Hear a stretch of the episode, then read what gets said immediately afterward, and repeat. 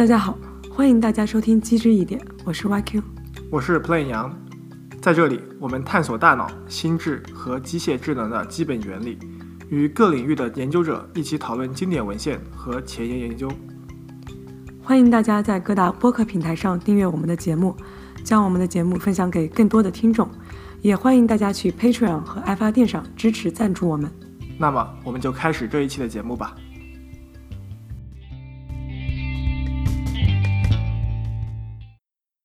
近年来，随着科学技术的发展，越来越多的神经科学研究开始探索人类和其他动物的认知功能。心理学领域也出现了越来越多的神经成像研究。认知神经科学的兴起，更是将心理学和神经科学结合在了一起。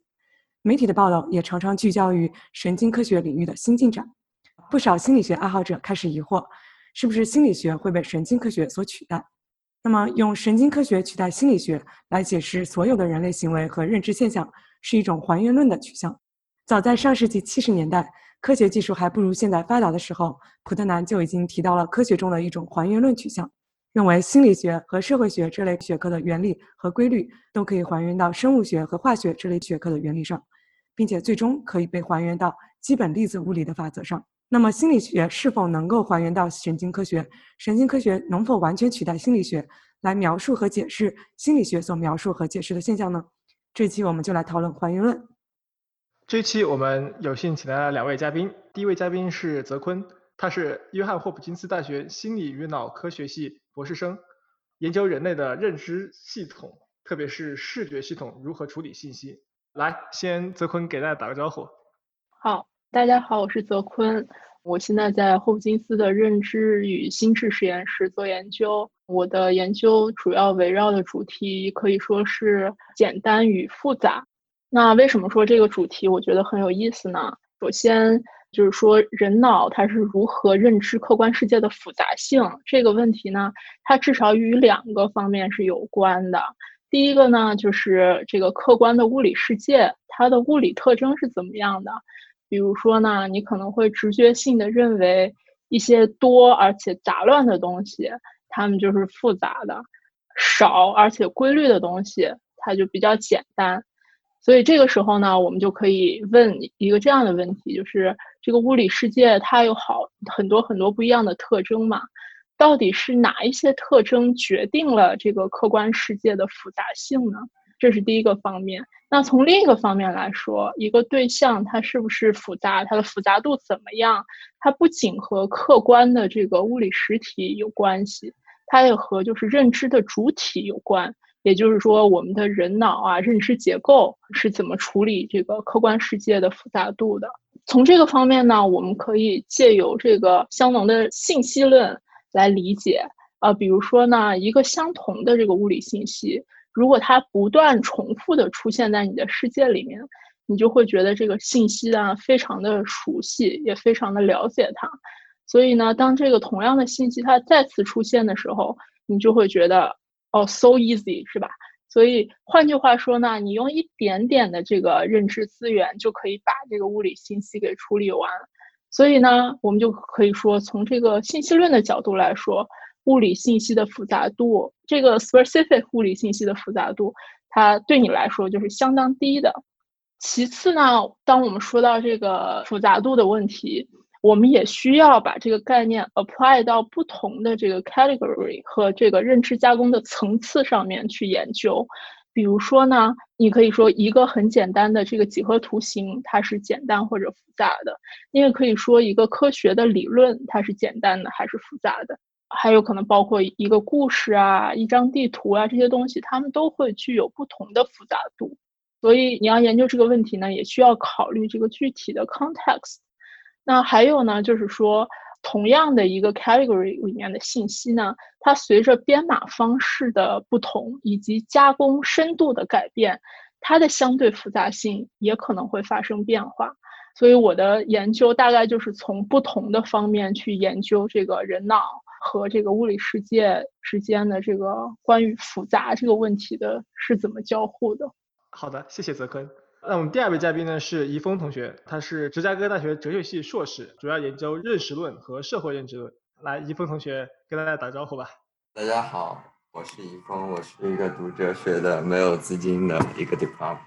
我自己研究的话，我刚完成的一个 project，或者说我刚结束第一个中稿的 project，是关于 epistemic injustice，以及一种我称为 second person knowing 的东西。简单来说，是你也可以理解为从认识论的角度去研究人的共情。就是我们说知识，我们一般谈论知识的时候，我们可能想到是那种科学知识，那种站在第三人称角度，然后对事物做一种 pattern 的一种识别，或者说对事物做 prediction 的一个研究。但是我觉得对人的知识，可能至少不仅局限于这样的一种类型的知识。所以我在这个 project 里面 propose 一种专门对于人的知识。我觉得这种知识是建立在。人和人的互相理解，而不是一个认识者对一个认识物的一个，你可以说 perceive，也可以说是，就是从完全从自己的世界出发，对一个物做认识的一种知识的类型。然后我主要是讨论这种知识的 nature 是什。然后在这个基础上，我觉得基于这种知识，我们可以对很多社会上的问题进行一些方向上的解答。比如说，就最近的叫什么那个弗洛伊德的那个事情。就是说，我们究竟作为其他族裔的人，如果说我们以族裔来看待这个问题的话，我们究竟该如何去理解其他族裔的人？就这种理解方式，我觉得从根本上是和我们去理解水是什么，或者说我们去理解龙卷风是怎么构成的，这种知识是完全，或许这种知识的模式跟我们所谓的科学知识是完全不一样。差不多就这样。好，那我们就回到这这一期的主题，聊一聊怀疑论吧，就是。我觉得这个和其实两位之前说的项目会有或多或少也有一些关系，我们之后可以再扩展一下。但是我们首先呢，从一些具体的例子上面来出发，来聊一聊现在我们所看得到的一些还原论在心理科学方面的这种应用。我这里有几个例子吧，就是第一个例子就是现在大家其实说的比较多的就是啊，快乐或者是奖赏这种心理状态等价于多巴胺的分泌。这是一种很典型的用神经科学或是神经分子神经科学的方法来解释一种心理学状态。另外一个例子是一个很著名的例子，就是人对于疼痛的感受啊，是不是就等同于 C fiber 的神经放电？是吧？就是人的感觉，就是人的触觉神经有很多种，其中有一种叫 C fiber。然后神经科学基本上早期的神经科学研究就是发现，你如果激活那个 C fiber，那么你的结果就是这个被试就会感觉到痛。然后现在问题就是说，对于痛的这种感觉是不是等同于 C fiber 的激活？第三个和我自己的研究会更加相关一点，就是人对人的视觉知觉上面的这种对物体的识别，或者是看到的这种事情。人的视觉知觉是不是就是人的视觉皮层上面的放电，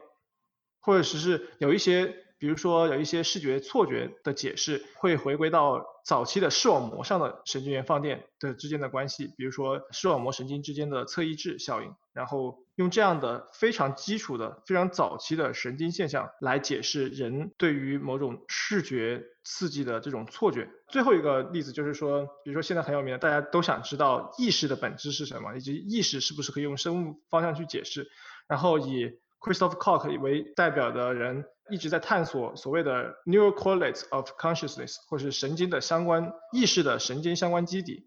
所有这一项一些的例子，其实就是在试图用神经元放电，或者是用神经科学层面的手段，来解释人所思所想和所有的感受，对吧？那现在我觉得第一个问题就是，当我们说这个一个科学可以被还原到另外一个科学的时候，那么我们到底在说什么？或者说，比如说心理学可以被还原到神经科学的时候，我们到底具体在指什么？或者是化学能够被还原到物理学？生物可以被还原到化学这种问题的时候，我们在使用还原论的这种处境的时候，我们到底在说什么，或者是我们到底是用一种什么样的方法来探索科学知识的？Make sense 吗？我先讲点 comment。好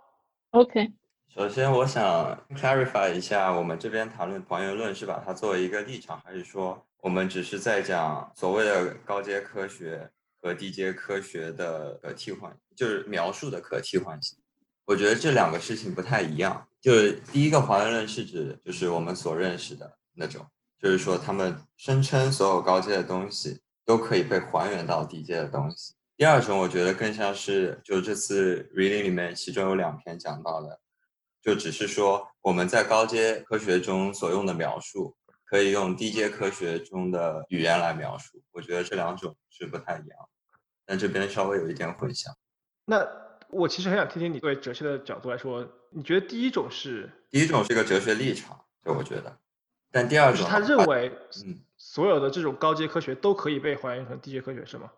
嗯，我觉得这是一个 claim，然后第二种更像是一种对现在科学情况的描述。我觉得我们这个对还原论论的讨论，还是主要在你所说的第一个层面上去讨论的，而不是说只是我们替换了一套这个 terms，用一套另一套这个，比如说用物理的一套 terms 来描述我们的心理现象，或者神经科学的一套 terms，完全只是用一个新的一些 description。不是这个意思，我觉得主要还是我们想讨论的，可能是到底应该从哪个层面去解释。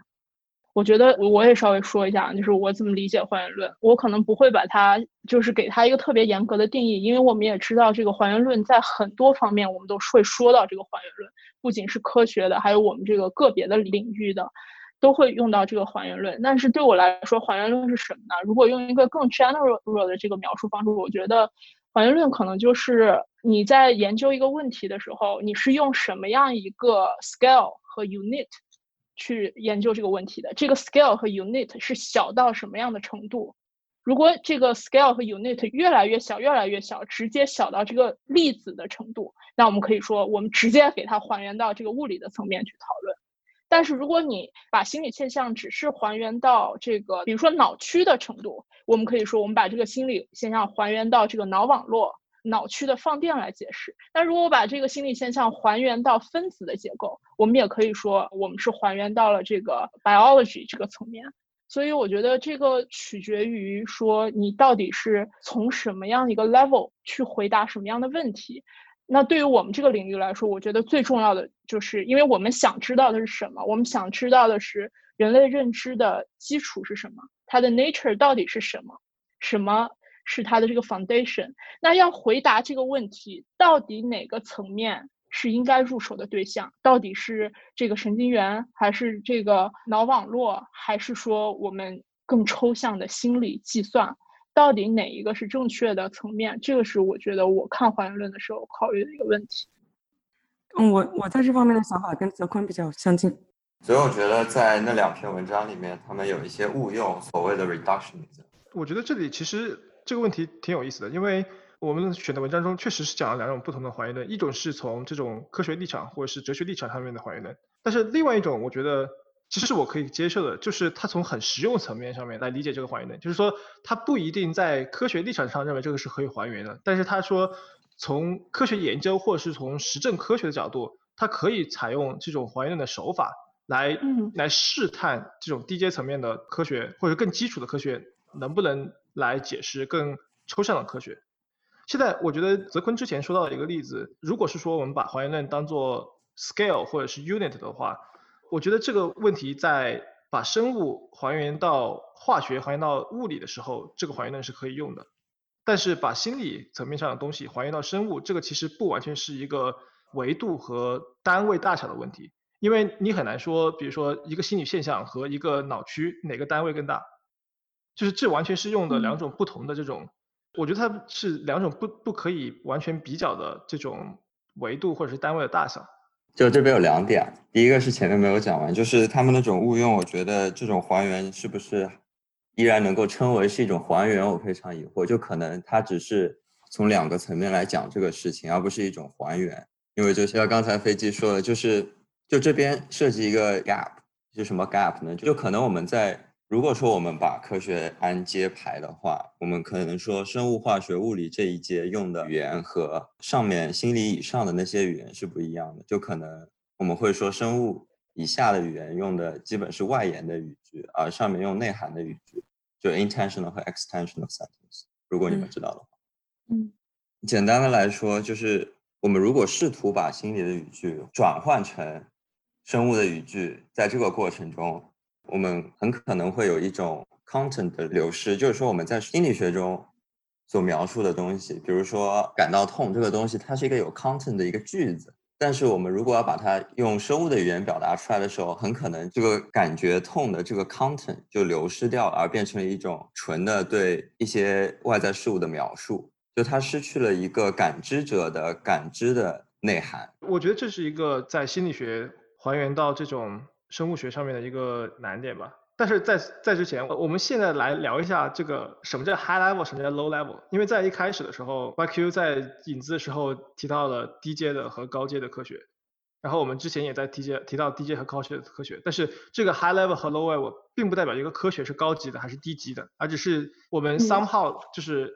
用了一个排序的方式，有些东西排在上面，有些东西排在下面。所以我觉得在我们提还原论之前，我们可能要解释一下我们这个排序是怎么排的。对吧？最 low level 的应该是量子物理。我这边能说一下吗？啊，你说，你说。我不清楚你们科学界就是对于高阶、低阶怎么讲，但是在一开始所谓的你们如果知道逻辑实证，不知道 logical positivism，逻辑积极主义、逻辑实证，就是他们一开始想把哲学搞成非常科学的哲学的时候，是有过一个非常明确的一个。高低阶的科学排分的，来讲一讲。大致来说，有两个 reduction 是主要的 reduction。第一个 reduction 是从所谓的社会科学到心理科学，再到生物科学，再到化学，再到物理，这是第一个那个还原链。第二个还原链是从物理，因为他们都是 empiricism 嘛，呃，empiricist，就都是经验主义者，所以他们觉得物理的东西最终是可以被还原到所谓的。关于 sense data 的，就物理的句子可以被还原到所谓的关于 sense data 的句子中，这是两个大的 reduction。但在第一个 reduction 里面，就像我们刚才说的，有一个非常 crucial part，就是说在从心理科学还原到生物科学的时候，我们需要把一些有内涵的、有就是 mentalistic 那种句子。还原成纯粹是外延的描述的，没有任何 intentional 的元素的句子。就是说，我们必须把一个带有感知内涵的句子，在不流失任何东西的情况下，如果这个还原成立的话，转换成纯粹的关于外部事物的描述。所以，其实哲学界有一个明确定义的还原链，是吗？这是一个一个 project，就是所谓的当时维也纳有一帮人，他们误读了。Wittgenstein 就我头像，他们觉得要消除形而上学，然后建立科学的哲学。他们走的这个趋势是一个还原论的趋势。他刚描述的这一系列和我们这个认知科学里面的行为主义，我觉得是非常像的，就是用这个一些比如说刺激啊、input、output 这些可见的啊外部世界的东西来代替。任何这个所谓比较抽象的这个心理和感知的内涵来去做描述，这个不就是？但是行为主义是本身就不承认有这样的 mental states。但是我觉得他刚才说的是，并不是说不存在，而是说在这个描述的过程中丢失了这样一种 intention 和或者说这样一种 semantic 的东西吧。嗯，关我关于行为主义，我觉得一会儿我 handout 里面也会讲。我们可以先把行为主义放一下嘛，因为这个可能涉及到一会儿要说到的别的东西。嗯，但是他刚刚说到一点是，他的这个 reduction 是在不流失任何的这个感知相关的 content，他 assume 你可以用这个完全外部的 description 来描述。对，这是我们对于他的评价，就是我们认为，或者说他们乐观的认为，为为什么他们叫 positive？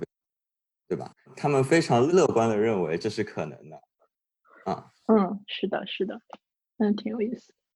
但但是其实，在这个还原链中，他们只是提出了这样一个设想，但是并没有具体的在 technical 层面来解释如何每一层的还原链是可以被做到的，是吗？对他没有说，但是就是大致的一个框架就跟 Nagel 的那个还原论是一样的，就是你有各种东西，然后有一个 bridge law。那就举个例子，就比如说，说我们要求呃一个班级人身高的平均数，对吧？我现在随便说了，他们认为，就比如说这个东西可以到什么程度的粒子呢？就浓缩到每个人的身高。那么现在我们有这一个一个数据，每个人的身高，那么怎么才可以还原到这个层面上的东西呢？我们需要一个 bridge law，什么 bridge law？就是所谓的平均数公式，就差不多这种感觉。就是你问的问题是这个班级人的平均身高是多少？这个问题本身是一个比较高阶的问题。那我们要把它用。还原到什么层面去解答这个问题？就是说，要还原到每个人的身高这个层面。那么当中的断层怎么来把它给 bridge 起来呢？就要用所谓的这样一个公式。有了这样的一个公式以后，它就可以被成功的还原到这个层面，并用这个层面去解答这个问题。所以那个公式还是比较关键的，代表你这个还原能不能成功。啊，对，这只是个例子，就是说中间需要一个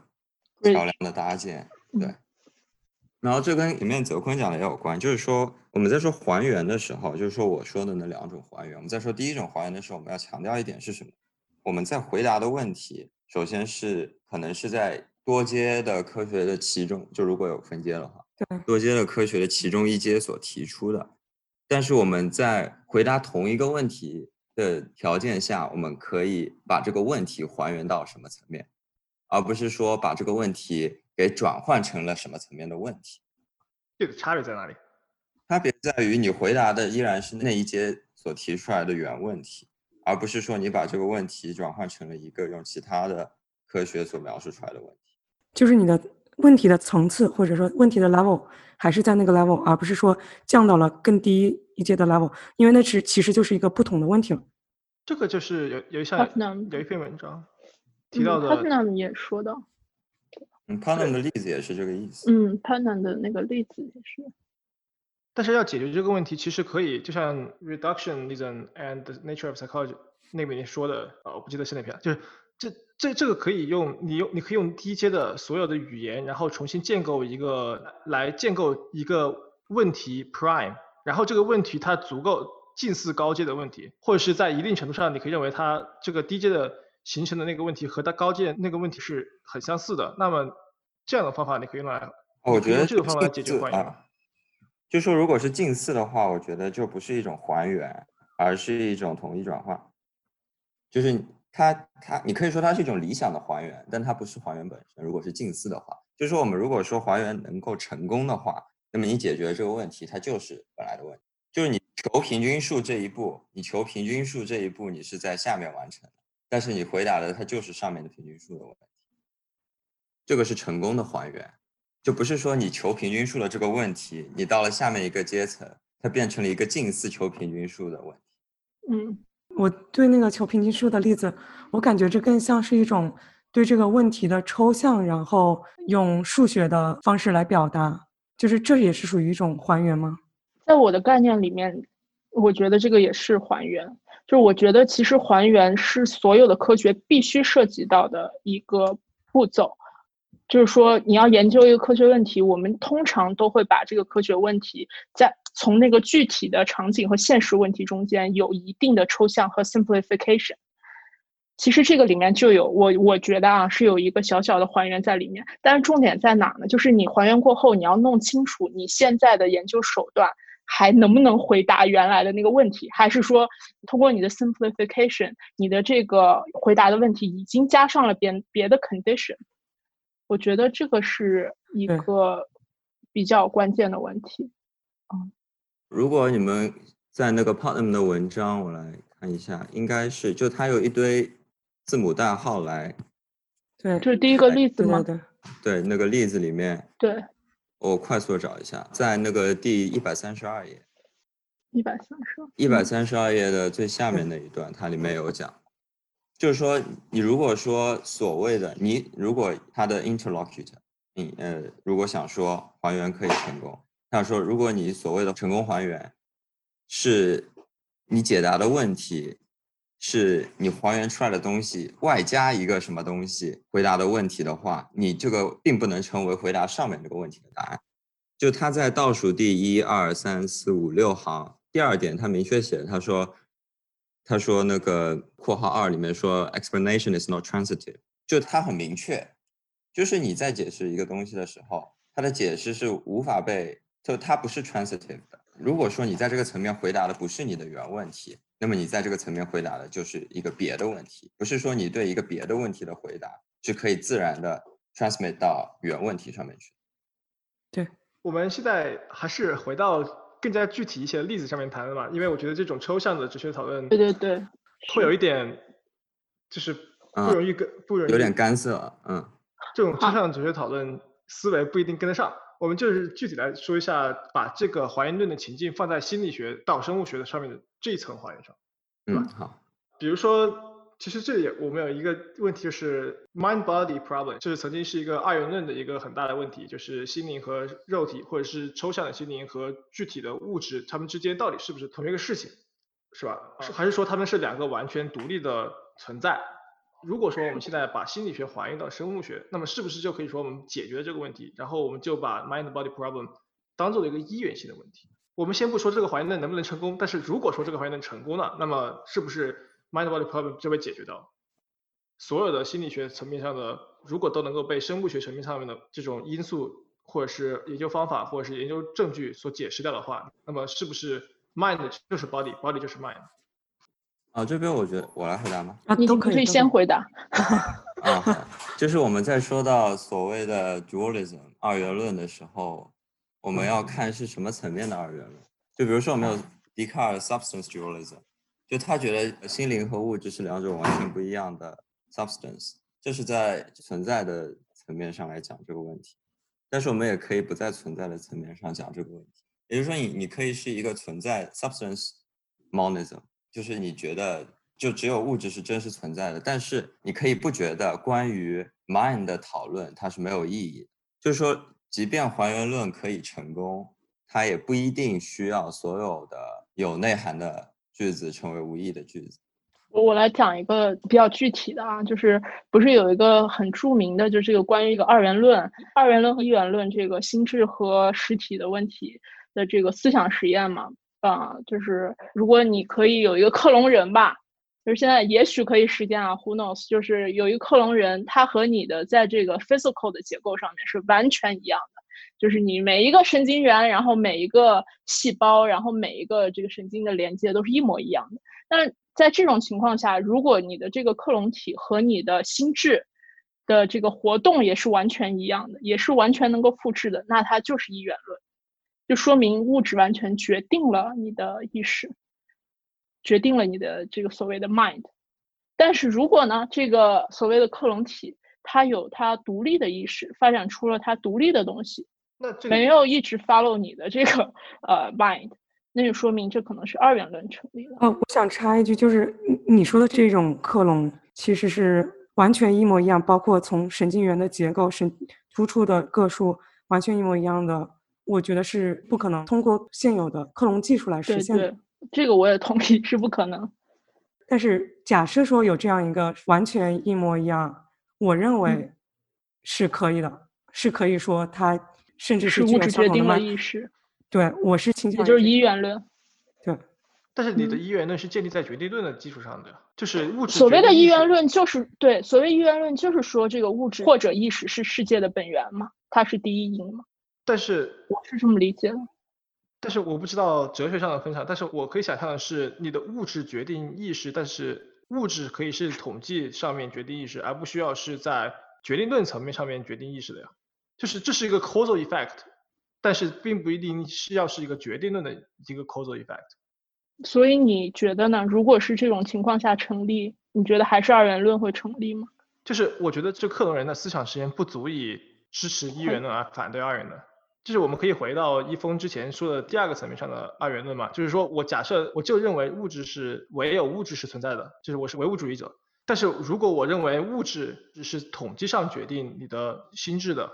那么这个过程中我完全有可能两个客体物质是一模一样的，但是他们的心理活动是不一样的，因为他们只有在统计意义上是一样的，在具体的某个特定的时间点。他们的心理活动可能是一个随机状态。哦，现在就是说，如果有这样一个非常完美的克隆体和它的一个本体，然后他们所处的环境也是 identical 的，就是完全完全一样的。嗯。然后接受到刺激也是完全完全一样的。你觉得他们会产生同样的 perception、同样的 cognition 这种东西吗？我觉得不一定啊。Bistable 他们在任何一个点，他们不一定看到的是同样的东西啊。那他们所看到的，你觉得到底受什么的扰动？对，我不知道。那你说。但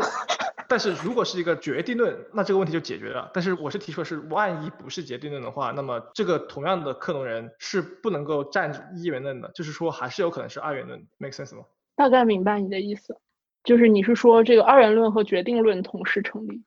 虽然有一个 causal relation，但是两者都是 exist，对吧？对，就说。我是之前是不知道，你可以认为物质是一元论，但是在这个前提下，你仍然可以认为就是 mind body 的问题的存在了。呃，这就是现在的一个现况。就比如说，我们现在拒绝笛卡尔的二元论，我们把笛卡尔读成，但你不一定要这么读，我也不是这么读。但是我们传统读法说，我们把笛卡尔读成了一个所谓的 ghost in the machine，对吧？嗯，就是就说你外面一个一个一个框架，一个机器，然后里面存在的一个所谓的，然后这个灵魂差不多记。对对，寄居在你的脑部，对吧？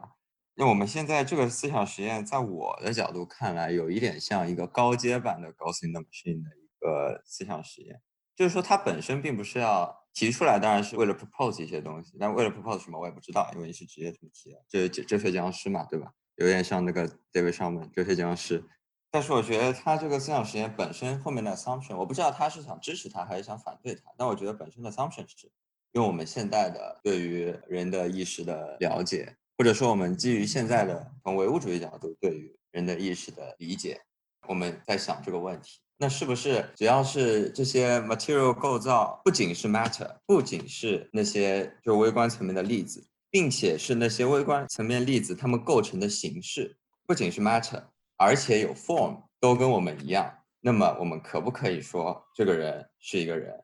这是这个思想实验背后的一个 assumption。当然，他提出来的人本身想说什么我不清楚。但我觉得这边就是觉得让大家想的思想实验，就让他想。那让他想的可能是这个事情。我觉得彭阳刚才讲的那个关于决定论的问题，我觉得更像是心理学的拉普拉斯妖，就是你知道了所有的所有的参数，关于这个人的 mind 的所有的东西，你是不是可以预测出他下一步的想法或者什么？对，如果说。就我我现在是会觉得，那从统计学的角度来说，你可能不知道，就是你可以从统计学的角度上来说知道，但是在具某个具体的实例上说，你可能不知道，就是因为最近几年对认知的建模都是一些统计学的模型嘛，就是已经很少用这种就是非常决定论的模型了。嗯嗯。那我会觉得在某个特定的时候，这个心理现象是什么，我们可能并不知道，但是我们统计上知道它大概是个什么样子。嗯。我也可以想象，这个统计上的东西是可以被还原到生物学上一定程度的这种放电的。比如说，就是生物学上有噪音嘛，你每个神经元会有噪音，你在神经元层面到那个神经环路层面，从神经环路到脑区的层面，它可能每一次的 sample 就是读取的是一些统计信息，然后对统计信息进行决策。那它可以在统计模型，然后来描述一些心理现象，对吧？这个统计模型的 unit 单元单位。都是神经元，但现在问题是我用这样的方法来解释，是不是我就成功的还原了我想要解释的心理现象？我来回答一下。嗯，就如果说你觉得你这个 unit 层面的东西是充分条件，就 sufficient，如果是 sufficient 的话，从定义上来说是成功的还原，因为从定义上来说，就你低阶的东西，你可以 deduce 出你高阶的东西，就你在低阶干的事情，你直接就 sufficient for 解释高阶的东西，就是这样。然后这跟刚才那个类似哲学僵尸思想实验很有关系。就其实我这边觉得，很多时候我们在谈论你对一个东西，你比如说你进行一番描述，然后问这是不是一个人。但是我们在思考这是不是一个人的时候，我们经常并不是从这个方向来思考，并不是我们思考一个人是不是人，我们很多时候并不是在想啊他满足不满足这个条件那个条件，那么他是一个人。很多时候我们是反过来的，当他看着像一个人。而他有什么问题的时候，我们会想他是不是不是人，或者说我们说一个健康的人吧，就一个健康的人，他得满足什么条件呢？就比如说，如果你从还原论的角度，那可能他会说啊，那可能他得这个指标他都得满足是达到的，那么他是一个健康的人。但很多时候我们思考一个人是否健康，并不是这么思考，我们是当一个人生病的时候，我们才会想他是一个不健康的人，而在正常的情况下。即便他有些指标没有达到，我们也并不在意，我们就觉得他就是个健康。所以你这个例子说回到还原论，嗯，还原论就是说，还原论必须想说的是，你低阶的东西是可以 deduce 出高阶的结论的，这是他定义中写的，这是 Nagel 的定义中呃写到的。嗯，对，我觉得他也说到一个关键，就是我们这 Anderson 这篇文章也说了，就是同样他刚刚描述的那个情况，就是从一直从低阶往高阶去 deduce 的这个过程中，你每上一个 level，就像这 Anderson 说的，你会产生新的 concept、新的 law，这些在新的 level 所产生的东西，是你低阶的，比如说神经元层面的东西没有办法描述的，因为它产生了新的 property。对，是独立于它低阶的这些物质或者是粒子的活动法则规律而存在的。对，所以就是没有办法从低阶 reconstruct 那个高阶的问题的解释。还有一个大的 assumption 在还原论里面是什么？既然它可以 deduce，并且如果不包括所谓的新的，我们我们甚至不需要所谓的新的 property，我们可以直接这么说：我们说我们的物理理论不涉及一些粒子之间一定会怎么怎么样碰的一个，就是它理论不涉及这一点。但是你高阶的东西，它可以是 compatible with 这个，可以 compatible with 我们的物理理论。那这个情况下，它可能并没有什么新的 property 在高阶的层面。但高阶的东西依然是就用低阶的现有的理论去解答的。对，我觉得这里就是一个低阶到高阶的这种是不是一对一的映射和多对多的映射的问题。就是低阶，比如说我现在假设低阶和高阶它有自己的 vocabulary，对，有它的概念，有这种物体和物体之间的关系，他们两个层面的这个科学都在找他们这个层面所选择的描述的客体和客体之间的关系。那么现在如果要还原成功的话，那么低阶的这个 vocabulary 必须要完完全全能够解释掉高阶的 vocabulary 所能描述的所有现象。那这个时候，如果是一个低阶到高阶一对一的话，那这个还原论比较简单。但是一个一对多的话，这个解释就会很复杂，因为在高阶上的单一现象可能会被低阶的多个现象解释，而低阶的一个 subset 又可以解释高阶的多个现象。那这个时候。这种还原论就会显得很艰难。一个具体的例子就是多巴胺这个例子，就多巴胺，它从生物角度来说，它就是一个 neurotransmitter，对吧？但是它实际上参与到的认知功能有很多，它参与到 decision making，它参与到 working memory，它参与到 reward reinforcement learning。那么现在一个问题就是说，如果我们把高阶的一个概念单独的还原成低阶的多巴胺的话，比如说我们把奖赏，心理学上的奖赏，那还原成多巴胺的话。那么你就会发现一个非常可笑的一个推广，就是心理学的奖赏可以还原为多巴胺，但是多巴胺又和心理学上的成瘾或是吸毒有关。那么如果你做这样一个 transition 的话，那么就会得到一个非常荒谬的结论，就是奖赏和成瘾有关。这里有个问题就是，包括说媒体报道多巴胺的这个作用，就是你脱离回路来讲这个功能是没有意义的。那如果你带上回路讲功能？它的意义是什么？就因为一个回，我们现在把回路加进来也可以啊。有些回路它也是在多个认知功能上面有关系的。你如果认为成瘾和那个工作就是，但但是我觉得至少带上回路讲功能比不带回路讲功能要好得多。这就有一个问题，就是你你你你你你会发现你带上回路讲功能。那在有一些带上回路讲功能仍然不成立的情况下，你就可能要带上两个回路讲功能。对。然后发现还不成立的情况下，你就可能要带上一个脑区讲功能，对吧？就是然后更更不成立了，带上脑区。对，就是就是你会发现在这个，这是为什么我之前会觉得还原论是一个，这就是从心理学到神经科学的一个还原论是一个伪命题，就是因为他们很多人认为心理学就直接一步还原到用神经元的动作电位来解释，但是他们很快就发现。单一神经元是不能充分解释心理活动的。对，我觉得这还是回到了刚才一峰说的，就是你在这个低层面，比如说神经元和神经回路的层面，你如果不能充分的解释，那它就是不是一个，对，它就不是一个真正的解释，它只能是一个条件，对吧？只能是一个 necessary。所以其实问题还是说，我们回答这个心理问题的时候，什么才是 sufficient 的一个解释？是？所以这个其实就是说，生生物学其实是对心理学的另外一种描述，而并不是对于这种心理学现象的一种解释。它甚至不是一个 sufficient 的描述。就它可能是个无关描述，对，可能是个无关。可能在那个还原论的过程中，有一个很大的问题，就是低阶的有很多信息其实是对于解释一个高阶是无关的信息，所以这样会导致失败。呃，是低阶的理论不足以构成对高阶的问题的回答。OK，你可以有一个低阶的理论解答得了，但是我现在的情况是，有的时候它解答不了。哎，那么我们就直接来站立场嘛，就大家对于这个还原论是什么？等会儿的话，我们这就这么快了吗？我觉得现在可以说有哪些成功的解释吗？现在有有哪些成功的还原吗？就是从心理学到神经活动的话，我觉得 C fiber 是唯一成功的还原。是吗？他怎么成功了？帕特南表示他不成功。就我们举个例子，我们 identity theory，来，一峰上。我们就比如说我们说 identity theory 吧，我们说一个成功的还原需要一个没有任何噪声的完全完备的 type identity 的一个 theory，它才可以构成成功还原的条件。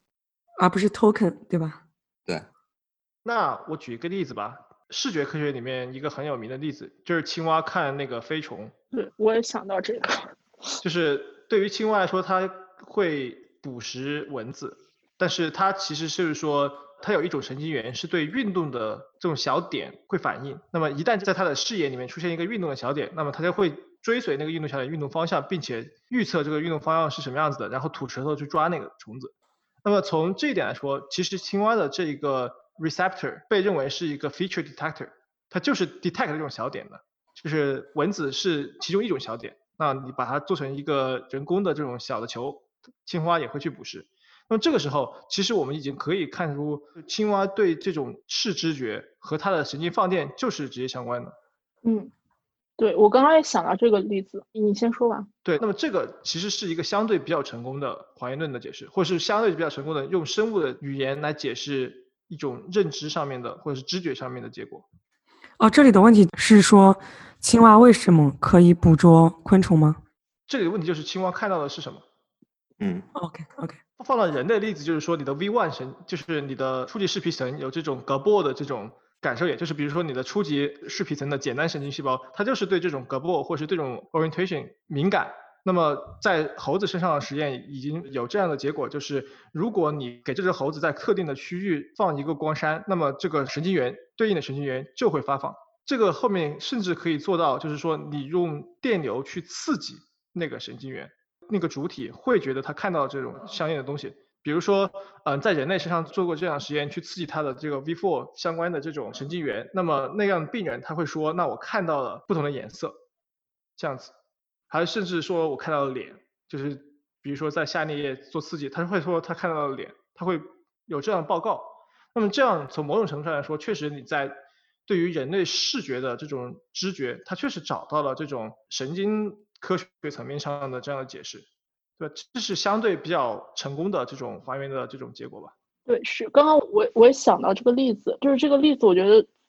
它主要说明一个什么问题呢？就是反正在这个例子里面，我们就根本无需再诉诸任何心理过程这样的东西，比如说 cognition 就没有这样的东西，我们直接用这个单个神经元的活动，再加上受刺激之后这个生物体做出的反应，就构成了一种充足的 sufficient 解释和描述。这里就没有 psychology 什么事情了，就没有心理过程什么事情了。但这个研究是在上世纪的五十年代吧，我记得五十年代中期的时候。但是实验之后，一直到这个七十年代之后，人们就再没有，就像你说的这个很成功的例子，发现了这种单一的或者是神经元或者是一群神经元这个 selectively 的放电行为，就充足的可以描述一个行为。以及为什么会有这个行为？你你还能举出其他的很成功的这样的例子吗？就没有了。所以后来 Harry Berry 神经元，但是可能还是有几个相关的这样的例子。但是这些例子你你会发现它都是一些 low level 的这个视觉的现象。你在稍微 hello level 一点的这个心理的现象，你就很难发现这种和神经元的放电一对一的这样 mapping 的关系了，是不是？看历史的话，就是最近几年有注意方面的研究啊。注意方面的研究，你是说像到这种层面的还原论吗？有糙一点的，就是脑区上面的吗，注意方面的这种注意缺失啊，就是那种 hemisphere neglect 那种。哦，hemisphere。然后在做生物学上面就有，比如说他们发现 superior collicus，如果它的这个神经元受到损伤之后，那么猴子就没有办法进行注意选择的这种任务了。就我觉得这是现代的所有神经科学研究其实都想要解决这样的问题嘛，就是找到相对的神经元来对具体的认知过程去进行解释嘛。神经科学对于认知的研究就是基于还原论的。所有的认知的研究，比如说决策，有有有看猴子做决策的，比如说那个猴子往如果看到这个点往左运动，那就它要按左边这个键；看右运动，它要按右边这个键。那现在他们找到那个 IPS 那个那个脑区，然后那他们会发现往左边跑的时候，那个他们在做决策往左的时候，那么 IPS 会有一种方式发放；在决策往右的时候会有一种方式发放。然后他们把这个认为，他们认为 IPS 是表征的一种叫做 decision variable 的东西。这个不仅仅可以就是观察到这样一种相关性，它甚至可以用电流去刺激它，那么可以让它觉得可以改变这个猴子的这个就决策的选择。你认为这些研究就可以表明说，其实所有的这个心理过程都可以还原为这个神经元的放电来去解释吗？这不是我的个人的立场吧？就是说我我我我可以我可以描述的是有现在很有有一些。现在有很多的，不仅仅是一些，是很多的神经科学研究都是在用这个途径。你去，比如说你去在美国也好，在中国也好，对认知的研究，现在最新的是以神经科学的方式对认知研究，而不是以心理学的方式对认知的研究。那么他们之所以认为我们研究灵长类动物，或是研究动物，或是或是用脑成像技术能够解决认知的问题，就是因为他们默认了这样一个取取向，认为生物学上的东西可以来解答认知上面的，虽然。在人类的研究上面，我们很多时候看到的是一些相关的，甚至是一些其实无关的一些现象、一些一些信号。但是他们起码对于这样的研究人认为，他觉得在这条路上继续走，会走到一个他们能够用还原论的方法来解释认知的过程。就起码他们在走这条路的时候，他们已经默认了这样一个取向。我是这样认为的。我觉得这是之所以要讨论还原论的另外一个动机，就是我们现在看到的现象就是大多数人用神经科学的手段来回答心理学的问题，而且越来越多。啊，那我觉得还是，我觉得还是有一个问题，就是我不知道我这样问合不合理啊？就是你刚刚举的一些例子，如果我们说稍微高级一点的认知的话，你比如说你刺激那部分的神经元，然后或者是给一些刺激，呃，直接给那神经元一些刺激，然后你就观察到它的一些反应，这中间会有一些过程吗？会有，我是说，从那个电信号到你的行为中间，那个信号是怎么处理的？这个过程有很多的过程，这也是我个人觉得这条路不是一条很正确的路的原因，就是因为有很多过程是没有被解释掉的。就是现在的很多手段其实就是两个端点，我们一端看到了心理现象，另一端看到了神经放电，但是从一端走到另一端到底怎么走的，没有人知道，而且大多数的。研究其实并没有很想把这条路走通，这只是要说明这两个端点是存在一种相关性就可以了。嗯，OK，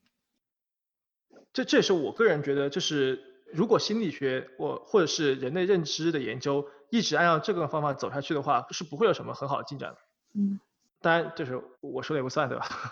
同意，同意。啊，我觉得是这样的，就是。啊，就举个例子吧。我们说大脑模块的假设得到了非常理想的实验结果，我们觉得这条路是一条非常有希望的路。我觉得走下去是没有问题的，就是就是沿这条路，神经科学这么发展，我觉得这本身不是一个错误。但是我但是一个神经科学家他在认可这种神经科学的发展道路的同时，不一定要承认还原，就他可以只承认我们这条路可以给我们带来很多。很多结果，很多很多科学成果，而不是说在我们的科学原理论层面可以得出一个什么确立的结论。就简单的来说，我们可以通过 fmi 找出很多相关性。我们可以说啊，这这大脑这一块跟它什么是有关的，那一块跟它什么是有关的。这这些都是科学成果。但是就像我前面说的，它考虑还原论是否能够成立，它单有科学成果是不够的。就是它不是说你达到了一定量的科学成果，就你就可以说这个还原论是成功的。还有就是，即便是你认为可以心理学还原到生物学的过程中啊，你只要所有的心理学问题都可以被神经科学所解释。我们假设我们 give 它这个，如果我们承认这一点，那么我现在这个问题是，心理学中有很多东西。他研究的心理的东西是后天培养的，而不是所谓的说什么，呃，不是所有的心理学问题，它都是像刚才泽坤所说的低阶问题。它很多就像 p a n a m 所说，它很多东西是跟社会培养有关的。有些问题的诞生本身就跟社会有关系，就你不可以脱离社会背景来谈问题。而且同时 p a n a m 也指出，如果说你只持有还原论的立场，那么所有的你会认为的心理问题就只会包含关于。个人的脱离社会背景的心理问题，但现在的情况是，心理学研究的不只是这些问题。对，我觉得这方面是是没错的，就是这部分方面是找不到生物学来接盘的。对，就是即便最乐观、最乐观的来说，可能如果说还原在心理学领域内能够成功，主要可能也是在于，譬如说做 perception 或者是说 basic cognition 这一块，而不是跟 social psychology。这种，对，像 clinical psychology 或者是什么 organizational psychology 那个东西就完全没有采用生物的这种途径，那就更不可能用被生物学还原了，对吧？嗯，所以我说它更多的是一个科学成果，而不是一个理论上的颠覆。那我们可以把这个东西缩小一点嘛？那认知心理学这一块，对吧？能不能被还原成生物学，对吧？就是如果我们不把这个范围。涉及到整个心理学，因为我们认识到心理学有很多不同的成分，但是我们先单独来讨论，比如说心理学对于人类认知和这个人类个体认知和行为的这一部分的研究，它可不可以神经科学完全被解释掉？嗯，我两点，一个是原则上我觉得不行，但是我觉得方法上我们应该这样做，因为这是我们。唯一可以用科学方法做的事情，但原则上不行，是为什么呢？是因为就像我之前说的，引用的 p a n 就说，如果你想这么还原的话，你必须认为认知科学，或者说你必须认为人的认知过程，它是一个完全归于规律的过程。就是人的认知，你你不能涉及。pisbury 有一个哲学家，上世纪的，他 Salas，他提出来有两个，就是说他提出来一个是 space of law 和一个 space of reason，就是说。如果像有些哲学家讲，人的认知本身它就是被你的世界、你的概念所支配的，就人的认知它本身就不是一个纯我们说自然科学式的自然的一个过程的话，那么在这种预设下，这个还原就完全是不恰当。OK，所以就是，但但这并不是说我们不应该这么去研究，因为这是我们看来唯一可以用科学方法得出科学成果的研究方向。所以就是你其实就是说，从实用主义的角度，把还原的这种方法当做一种工具，那我我们可以走这个方向去做这种实证研究，但是并不代表我要采用一个还原论的哲学立场。我我在哲学上面完全没有任何立场，但是我为了比如说是吧，为了过日子，那我要搞科研，那怎么办？那我就采用一种还原论的方法来做研究。比如说，我就觉得现在扫 fmi 或者是扫 EEG。那比较容易发文章，或者是他能够，或者是在这个领域有有很多数据没有出来，需要很多人来把这个 accumulate evidence。那我现在就做这个事情，对吧？这是一个非常这里甚至不需要采用一种实用主义的角度，你不需要觉得它实用，所以它是对的，你可以只是觉得自己干的就是这个事情。OK。但其实我觉得这个方面的研究，譬如说 fMRI 或者说 EEG，然后甚至是关于神经回路、单细胞，就是它本身，我觉得其实也有它存在的意义。即便说他们尝试说，我说把这个问题还原到本身一个比较高阶的问题，还原到一个低阶，它本身其实也在提供一种对于这个问题的更多的另一个方面，或者是更多层次的一种诠释吧。我并不完全认为说他们做这种研究完全就是说 OK 这样好发 paper。我觉得这一类型的研究还是本身有它。非常重要的意义的，我觉得刚刚还是要回到刚刚那个 YF 他说的，就是到底是不是 neuroscience，就是我们这个领域唯一可以用的这个研究手段，唯一可以这样，我觉得应该我们都是不同意的吧。我意思是 neuro neuroscience 内，不是说你心理学内。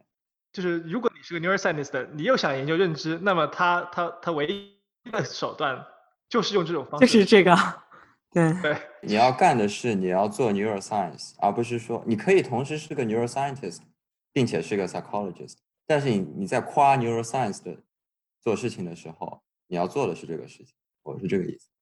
对，但是人类认知肯定不只是用 neuroscience 才可以研究，而且刚刚就像 YQ 说的，neuroscience 提供的对人类认知的解释，可能是在另一个层面上回答不同的问题，就是我们最经典的那个 MAR 的三个层次，是吧？是的。computational algorithm，还有这个 implementation。所以，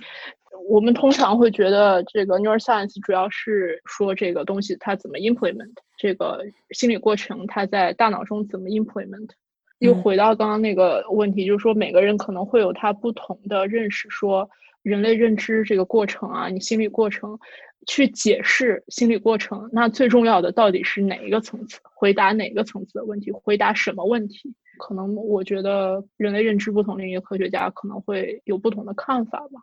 但是那三个层次中间没有办法互相还原，就。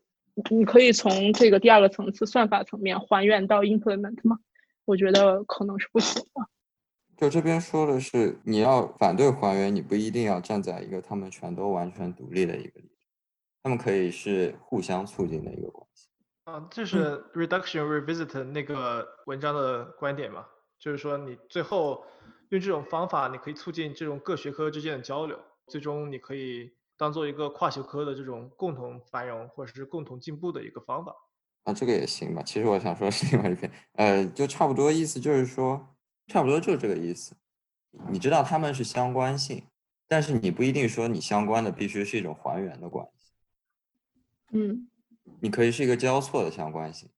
Putnam 那篇文章里也提到了说，那个生态学和分子生物学的关系是吧？很多分子生物学。兴起之后，很多人就觉得啊，生态学就没有必要了。但其实他们回答的是不同的问题，是互相补充。我其实还蛮好奇的，就是如果你是个神经科学家，你又想解决人类这种认知问题，但是还原论或是还原手段你唯一的手段，但是你如何做到你不支持还原论，但是又用还原手段在做事情？我觉得这个还很难啊，就是这个很 cognitive inconsistent。那我觉得这是我一开始讲的。就是你可以用从两种角度去理解还原论。我觉得大多数认可还原论的人都是那种不把还原论当成我一开始说的第一种还原论去理解还原论的方式来看待还原论。OK，嗯，而且其实他如果是一个神经科学家，他其实可以 frame 他的问题到一个不是还原论的那种取向的问题嘛，对吧？对他可以在神经科学的一个框架内来重新提出这个问题，然后这样的话。它其实并不在解决一个怀论的问题。对，那甚至包括有些 fMRI 研究，它就是说我就是想说这个脑区的活动是跟某个功能相关的。我觉得这个无可厚非啊。嗯，只要他承，只要他承认这不是一个 sufficient explanation 就可以了。但知道这个对我们来说有什么好处呢？或是知道这个对我们来理解这种人类的认知过程，或是知道这个。对我们理解他想要解释的认知过程到底有什么好处和进步呢？哎，我也很想知道这个，我觉得好处非常有限。就比如说有些 fMRI 研究，它的研究结果是我们 either 在心理学或者是神经科学里面早就已经知道结果，但是它就是重新再做一遍。那这样的研究它的意义在哪里？当然，我觉得有一个至少有一个意义就是说。你可以证明这样一个研究方法，它确实能够收集到一些 convergent evidence，但是它这个东西对这种，因为科学研究有一部分是扩展我们以前不知道的东西嘛。那你现在拿一个新的手段，花很多钱，然后研究一个大家都知道的东西。嗯，其实 modeling 也是这样。我觉得我看过很多，就是很多现象已经，或者是比如说影响一个心理过程的 factors，已经在这个心理物理。里面都发现了，它只是用这个模型的方式重新来 modeling 一遍，然后来看你这个模型的预测结果怎么样。对于这种来说，我觉得能提供新的东西确实是挺少的，只只能说一种 conversion。evidence。我个人觉得 modeling 有一个另外的好处，就是说你你如果你的 model 足够细致的话，你确实可以建立一个人工智能系统，那个是可以在工程方面对你有帮助的。但是神经科学，我不知道，现在大家都说神经科学可以 inspire，这个问题没有人没有人要解决。我是说，就是现在大家认为神经科学可以 inspire 人工智能，但是没有人说神经科学如何能够 inspire 人工智能，对吧？我觉得这跟 Jerry Fodor 之前吐槽神经科学家那篇文章就很像。他在九九年的时候发在 London Review of Books 上面有一篇，他叫 Diary，里面就是这么吐槽神经科学。这篇文章我没有看过，对，对我也没有看过，我刚翻了出来。大家聊聊自己的立场。站对了。如果我们把还原论当做一种工具，或者是一峰说的第二种类型的还原论的话，其实我对它没有任何意见。只要你不说这个东西就是从哲学意义或者从真实世界角度，它就是可以被还原的，你不下这个强的 claim，那 whatever 工具你想去试，我我没有任何意见。就我意思是，它不需要持有着一种我说的第一种的还原论的一个信念，他去干你的科学科学的事情。我觉得这是这是不需要的，你搞清楚自己在干什么就行。那还原论之外还有别的不同的这种 alternatives 吗？你是想说 functionalism 吗？我觉得 functionalism 是一一一种吧，你们你们来说这个 functionalism 吗？没有啊，我觉得你很想说。我其实不确定我是不是个 functionalist，所以那那个你们可以先来说，你们有谁持 functionalism 的这个观点吗？我觉得 functionalism 是个 alternative to 这个 reductionism，但是我并不觉得，我对科学粗浅的理解来看，我不觉得它会对科学有什么颠覆性的改变。我觉得它对于科学方法论的塑造并没有什么非常大的影响，更多的还是在我们如何思考这个问题。这这是我现在的观点，我不知道它到底是一种什么样的主义，但是我现在因为我是个码农，随着我当码农的时间越来越长，我就越来越觉得计算机科学它确实能够提供一些这样的角度来思考神经科学和心理学的问题，但是我不知道这个东西在哲学上面它叫什么。比如说，我举个计算机方面的例子吧，计算机通常会说它有一个物理层和一个逻辑层。比如说你的网络协议，就是你之所以能够上网，对吧？它确实在物理层面上，它有一些物理的结构是要执行一些功能的，但是它在这个物理之上，它是有一套逻辑结构的。这个逻辑结构是不能完全被你是在那个物理结构层面上是看不到的。那这个时候，它计算机因为是人造的，它所以可以直接人工定义一套逻辑结构和一套物理结构，然后把人工结构和物理结构这种映射关系直接定义出来，对吧？那那这个问题就比较好解决。但是生物学和这种神经科学和心理学这个难点就在于，你其实并不知道这个逻辑层和这个物理层它们是什么，所以你也没办法定义这样一个这样一个映射关系，这就就很难。那另外一个例子，比如说所有的电脑程序其实都是 CPU 这个硬件上面的一套指令，然后再通过时间的顺序来执行出来的，对吧？但是你在写程序的时候，你其实是用的一种程序语言，这个程序它自己的逻辑结构是你作为一个程序员通过这个语言构造出来的，所以你只有在比如说用 Python，你只有在 Python 的那个语言的层面，你才能知道这个程序的逻辑结结构是什么。但是你回到 CPU 的层面上的时候，你是再也看不到那个逻辑结构在哪里了。所以这两个之间的这种差异，就好像你回过去想，你就心理过程和这种生物学的差异，对吧？计算机科学有一个好处是什么？计算机科学就是它是从头到尾，从硬件到软件是一步步搭上去的。我们知道硬件，然后硬件上面是操作系统，操作系统上面是应用层的这种就是 user 的呃应用。我们知道每一个层次，它的这个层次与层次之间，抽象与抽象之间，它是怎是是怎么转换的？但是在神经科学和心理学方面，我们没有这样一个层次，我们甚至都没有这个目标和冲动去定义这样的中间层次。现在神经科学就是一个层次，然后心理学就是一个层次，你甚至都没有一个，比如说叫做心智操作系统这样一个东西。在计算机理论里面，一个操作系统它有一个重要职责，就是把硬件的东西转换成翻译成一个软件可以理解的语言。如果说我们要 gap 从心理学或是用神经科学的方法来解释心理学的现象，或者是要把这个物质和心理这样的一种桥梁要打通，那么我们中间一定要解释一个如何把这种物质的东西经过一个中间系统转换成一个软件的东西。我觉得这是我没有办法在现在的神经科学和心理学的哲学上面找到的定位的。我不知道这算不算还原论，但是这也不完全算是功能主义。因为功能主义它本身就是说，那我们就直接不考虑这个问题了。那我就认为心理就是大脑的一串功能，就是说这个从硬件到软件的这样一个跳跃，我就直接不不是我研究的内容。我觉得这两点我都就是还原论也好，功能主义也好，我都不完全占这两点。但是我不知道就是这样一种方法到底在哲学方面，马尔可能是一个最接近的一个 proposal 吧。但是没有人说马尔到底是一个什么样的主义，对吧？但是我听你的描述，我觉得你更靠近于还原论。为什么我这么说呢？因为就像你说的，计算机是从硬件开始搭起来，一步一步搭起来。啊，如果你放到人脑里，就是可能从我们神经元物质层面一点一点说到心理结构。但是你又不能回过来说，但是你又不能从，比如说你知道这个你的 Python 是怎么写的，逻辑结构是什么，你又不能从这个。Functionalism 回溯到你的硬件是怎么搭的，所以你只剩下唯一一条途径，就是研究你的硬件，然后从硬件搭上去，发现那个心理过程是怎么样。所以，难道不是你成了这个只有这个 science 这条路是可通的吗？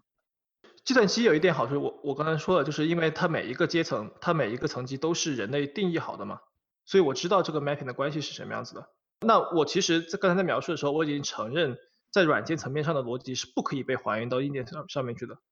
就是我已经知道这个东西是不可以被还原的。如果那么如果自然界是呃，假如是上帝创造的，他是一个设计家，如果这个东西是被设计的，那么我们作为一个科学的取径，我是永远不可能从硬件的层面来理解软件层面的逻辑的。如果我就是从我作为一个计算机科学家的这个角度来看的话，就是因为我知道。这个系统是我设计的，我知道这个系统的一个层面是不可以被还原成另外层面的。那么你不管花多少时间在低阶的这个层面探索，你是永远没有办法 recover 高阶的层面的，因为它是一个 totally independent discipline。嗯，我这边，嗯，对，所以所以但是同时，但是同时你也没有办法通过研究这个 function 还原到这个你的物质的层面，就是两条路都是不通的，所以。现在又剩下唯一一个，就是你就不考虑这个硬件的层面了，只考虑我们的 functionalism。但是我有一种方法，就是我直接空降一个中间层啊，就是我不断的对，如果你有中间层的话，你就是得从最底层开始，对不对？然后再到中间层，然后再到算法。不不，我我就假设中间，就是因为这是为什么，这是行为主义很讨厌的一种方法。但是我觉得这是唯一的道路，就是你必须要假设中间这个你看不到摸不着的东西，在这个层面上面，你必须要假设一套结构为基础，然后往下去交互你的硬件，然后往上去交互你的软件。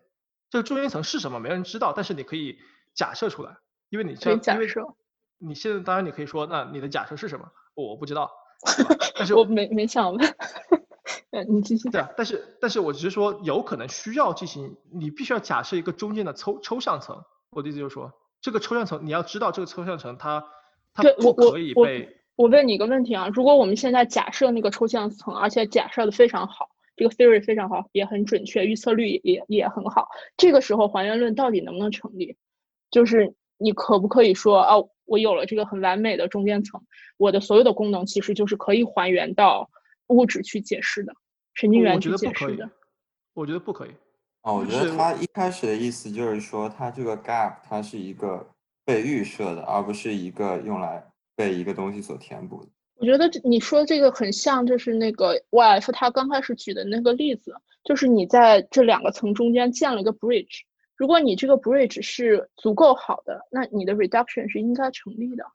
啊，不是他，我觉得如果他是个 functionalist 的话，他不应该是这个意思。而且我我一开始听那个飞机讲，他说他一开始，我觉得从他的话中我读出来的是，他的逻辑结构和他的物理结构本身是两个分开来的结构，因为他的逻辑结构完全是人的心智赋予的，而物理结构就是物理结构。它两个东西本身就不是一个串联起来以后中间有一块我们不知道，而是本身就是两个层面、两个结构。对，而且这两个结构是人来做的一个映射和 mapping。那就和计算机是不一样的。嗯，对，这边就是想说人和计算机是不一样的。但如果说人和计算机是一样的话，我们这边它就有一个限制，它是一个什么限制呢？就前面我想回答飞机的问题，就是想说，我们就一开始我之前也说过，就说我们如果说认为心理学的某些问题可以被还原到现在的认知科学，或者说现在的神经科学，那我们必须有一个预设，预设一个什么？就是人的认知它是一个物理的行为，加上一个心智的行为，或者说人的认知是一个纯的物理行为，但是它不允许什么呢？不允许我们认为人的认知它本身是一个和外部物理世界联系的一个心智行为。你能再 elaborate 一下吗？嗯，简单来说就是现在这边有一个难题是什么难题呢？就是我们觉得这边我们如果想要还原，我们必须有一个什么样的预设？我们想说人是计算机，我们必须有一个什么样的预设？预设的就是我们人有我们的物理结构，同时我们有一个心智结构，在这个层面上其实是一个二元论的一个立场。那么说，我们如果说我们不用二元论立场，那我们可以说什么？就这边给出一个可能的选项，就我这边给出一个可能选项，就是我们作为人在和外部世界建立联系、建立认知关系的时候，我们本身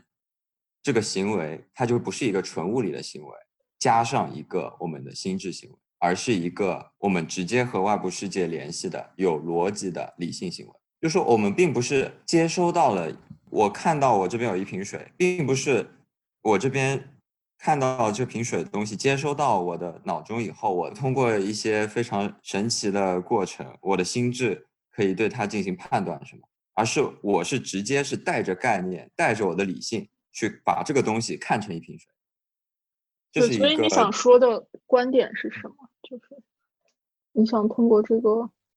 啊，我想说就三点吧。第一点，首先，functionalism 它并不直接回答了前面飞机讲的那个问题。我觉得。Functionalism 的目的不在于直接的回答这个问题，而是在于指出说这个问题我们不一定要去回答，我们可以只是把它放在那边继续我们的研究，只是我们对于我们研究的视角或者说看法会改变，就我们不再认为我们研究的是一个没有 gap 或者说没有黑箱的一个过程，而是一个有黑箱，但这个黑箱不一定要现在就把它解决出来的一个过程，这是第一点。第二点就是。如果说我们把人比作计算机，那么我们现在有一个问题，我们必须预设说人的认知过程是一个和其他我们假设有非理性的动物，我我不说任何已经存在的动物，我们就说我们假设说有一种非理性的动物，它的所有的认知都是纯物理结构，它是对自己的认知是没有意识。那么我们这边想说人跟他们有一个所谓的 highest common factor，就是最大呃最大公约数，然后。然后在这个基础上，人有意识，人有心智，我们必须要有这样的一个近二元论的一个预设，我们才可以这么说话。那么第三点就是说，我们在做现在研究的情况下，不一定要有这样的预设。比如说，就可以像我刚才那样说的，我刚才那种对人的认知的看法，它就不需要有这样的预设。我不是说它一定是对的，我只是说我们不一定要预设人就是。一个物理结构加上一个意识，嗯嗯，我们确实不一定需要做这种假设，但是我觉得，就像你说的，你可以把人，比如说用另一种假设，假设它就是一个纯物理结构，它的心理过程全部是可以由纯物理过程来解释的。如果我们在这种假设上面去研究我们现在所研究的各种人类心智的问题，就会导致一个什么样的结果？对这个领域或者是我们研究的问题是有利还是有弊？首先，我觉得这是一个多一个角度的提供，就是说你可以用一种方法来研究心理问题，你也可以用另一种方法来研究比较偏社会的心理问题。比如说，就说如果说人本身带着理性、带着概念去认知的话，那么它会引申出什么？其实这是 Mind World 里面 my gao 讲，就是说它会引申出人的很多认知，它是后天培养的，它不是一个说人生出来它的结构就是这样。那么在比较偏社会心理学的心心理问题的时候，你就可以扔掉你对于神经科学的还原问题来研究这个问题，或者说你可以不用完全把自己限制在神经科学允许的框架内来研究这个问题，而且更多的跟还原论有关的。在同时，你可以把自己限制在什么样的框架？限制在举个例子，我限制在我们最好的物理理论的框架里。我不需要跟你现在神经科学的理论，呃，是达到一个相融洽的。Compatible 的一个关系，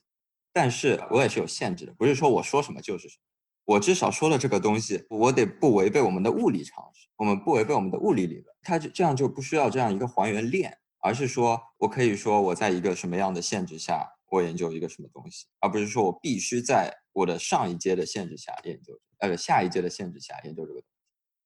嗯嗯，而且就是我想补充一下，就是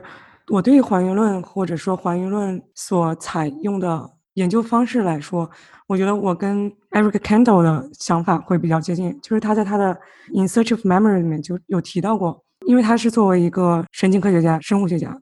然后来研究 mind，他就会觉得这样一种还原论式的分析方式并没有。把对 mind 的这种研究，或者说我们对 mind 的认识，把它想得很轻微，它其实不过就是一堆神经元放电，而是它给这个我们对 mind 的理解有了更多的层次和更丰富的内涵在里面。所以就是有一种就是看山不是山，看水不是水，对吧？有了这些，你看看山还是山，看水还是水，但是是有更多的内涵在里面了。就是他会觉得这种还原论的分析方式是给这种对 mind 的研究带来了更多的复杂的层次和美感的。如果采用还原论式的方式来做研究，我是会倾向于这样一种看法，并不是完全的反对他们。对，而且就是这样的多角度也可以提供更丰富的一种视角，就是你看东西，你看到的不只是以前看到过的东西。还是更多更丰富的东西。对对对，我觉得我也是同意，就是刚刚 YQ 说的那个观点，就是说我们从不同的层次去回答关于人类心智的问题，然后让我们整个理解变得更丰富。但是我也想说，就是我们之所以就是需要讨论这个还原论的问题，我也不是完全反对它，我觉得它很有可取之处，而且我觉得大多数科学。研究的问题都一定的涉及还原论，虽然我是这么认为，但是我觉得在讨论这个问题的原因就是，呃，我觉得在日常生活中和我们这个科学领域都会观察到的那种不不良的，或者是有不好不好的影响的还原论，是要用低层次去取代高层次，或者说，当我了解了低层次的解释和发现了低层次的 evidence 的时候，我就可以抛弃。高层次的解释，我就可以 claim 说人类心智不过就是一堆神经元的放电而已。我觉得这个是不只是我们现在这个领域观察到可能会有这种倾向一部分人吧，在日常生活中我觉得也很多。因为这个，我觉得现代社会就科学主导，就是很多人就会有这种倾向。比，比如说举个例子，我说，比如说有人有这个抑郁的问题。可能我我会听到我的朋友说啊，抑郁就是这个多巴胺的问题，五羟色胺的问题，就是呃对五羟色胺的问题，就是这个你的这个大脑病变有这个问题，它其实就是这样而已。对，但是你像我觉得是这种问题的话，你就不可能是去用这一个单一的层次，或者是只用你的生物介质去解释这样的社会现象，或者是你个人所经历的这种病症。我觉得这个是我觉得我想说的吧。嗯，我觉得科学研究也是也是一样的。要讨论还原论的关键，我觉得还是在于，当我们研究一个问题的时候，要弄清楚我们。所得到的这个 evidence 到底回答的是什么层面的问题，以及说我们在想回答一个层面的问题的时候，我要弄清楚回答这个问题我们应该用什么层次的 evidence。对，呃，时时常我觉得我会看见一种错位啊，你你用的是下一个层次的东西，其实回答的是根本回答不了的，对，是一个 accidental 的 evidence，这个是我们需要弄清楚的。嗯，对，就是其实我们作为研究者。就是我们自己要清楚，我们研究的是什么问题，以及我们的采用的方式能够回答什么样的问题，是不是同一个层次的问题，就是自己心里还是要有数。是拥抱问题的复杂性和看待问题的多种角度，而不是用一种方法来强行简化这个问题，对吧？嗯哼。好，这次非常感谢 YF 和泽坤参加这次的讨论，然后我学到很多关于这个还原论相关的东西，这个确实是一个蛮有意思的。值得思考的问题吧。对我觉得泽坤最后那段的发言是一个很好的总结。好的，那这次就到这里吧。嗯，好好的，谢谢。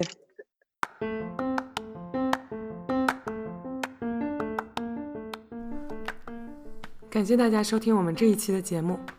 如果大家感兴趣，可以在 Apple Podcast、Spotify 以及 Castbox、Pocket Casts 等开放平台收听到我们的节目。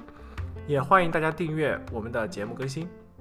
国内的朋友可以在网易云音乐、喜马拉雅和国内的 Apple Podcast 找到我们的节目。节目的名称会是“机智一点（括号 CN）”。如果大家对我们讨论的主题和文献感兴趣，想了解更多的详情的话，也可以在我们的网站上找到更多的节目信息。我们的网站是 y2intelligences.com，同时我们也会在公众号“午后的笛卡尔”上更新节目信息。我们也有 Twitter handle y2intelligences 和 Facebook 主页，也欢迎大家给我们写邮件，分享想法、推荐文献和讨论嘉宾。我们的邮箱是 ytu_intelligences at gmail.com。那么大家下期见！大家下期见！